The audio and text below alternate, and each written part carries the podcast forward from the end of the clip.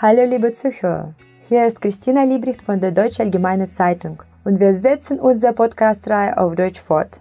Heute möchte ich dem Thema Studium und dem deutschen Sprachcamp eine Folge widmen. Gast der dritten Ausgabe ist Simon, mit dem wir auch über sein Wissen und neue Eindrücke über Kasachstan-Deutsche gesprochen haben.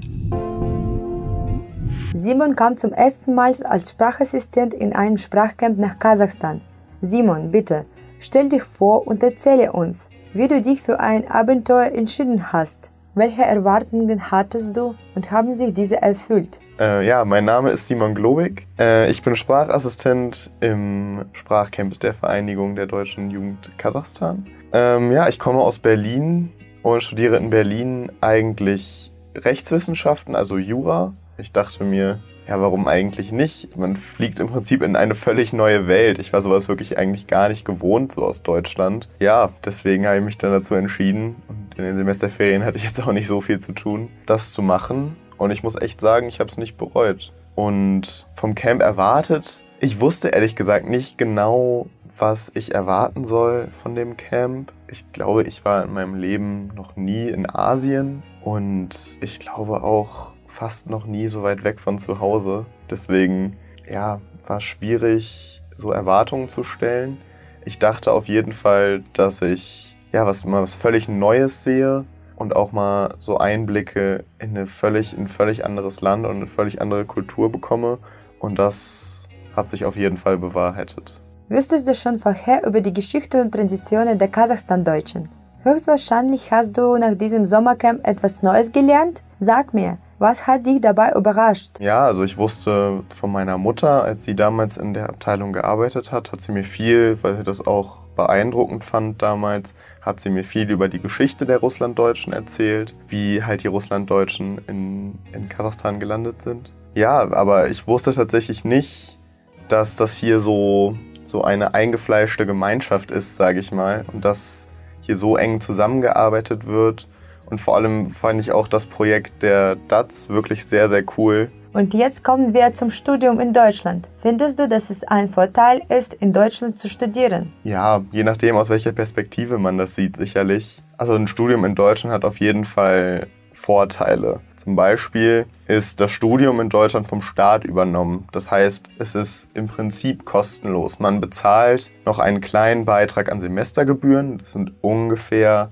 360 Euro im Jahr, kann dafür aber äh, kostenlos den Personennahverkehr nutzen, also Bus und Bahn und so weiter. Und das, also das sind bei, natürlich nur bei mir 360 Euro. Das wird sicherlich auch von Uni zu Uni nochmal anders sein. Ich studiere in Berlin an der Humboldt-Universität. Und was man auch sagen muss, in Deutschland ist das Bildungsniveau extrem hoch, gerade an den Universitäten. Da gerade an den staatlichen Universitäten, wie zum Beispiel der Humboldt-Universität, wird extrem darauf geachtet, dass fähige Professoren eingestellt werden, die Stoff wirklich gut vermitteln können. Es klappt mal mehr, mal weniger, wenn wir mal ehrlich sind.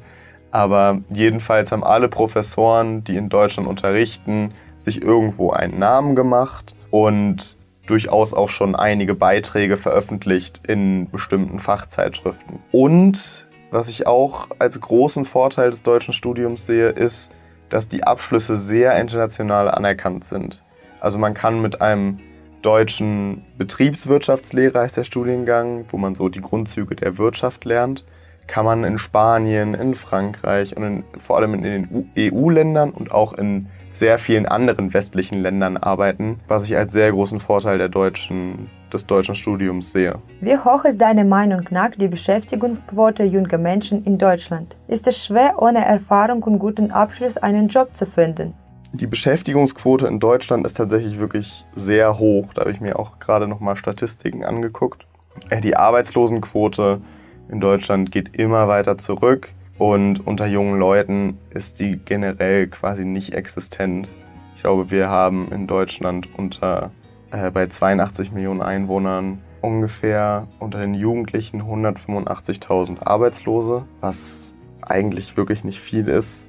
Und vor allem, wenn man in irgendeiner Form ein Studium gemacht hat, dann ja, ist die Wahrscheinlichkeit sehr, sehr gering, dass man arbeitslos wird.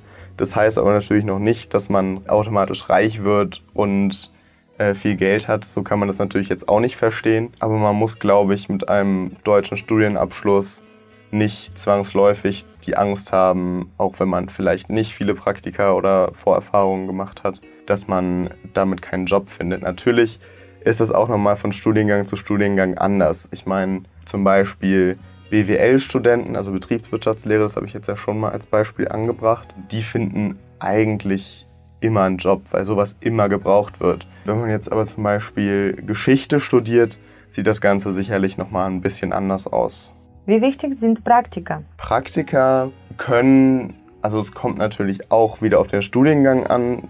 Bei meinem Studiengang Jura zum Beispiel sind sie eigentlich relativ egal weil es da wirklich nur auf die staatliche Prüfungsnote ankommt. Da muss man eben am Ende des Jurastudiums in Deutschland muss man eine staatliche Prüfung schreiben und die Note da zählt extrem viel für den Bewerbungsprozess. Aber ansonsten würde ich sagen, Praktika sind eher nett zu haben, aber nicht unbedingt zwangsläufig notwendig. In den meisten Studiengängen wird auch darauf geachtet, dass man im Laufe des Studiums sowieso Praktika macht, die dann auch teilweise von der Uni vermittelt werden.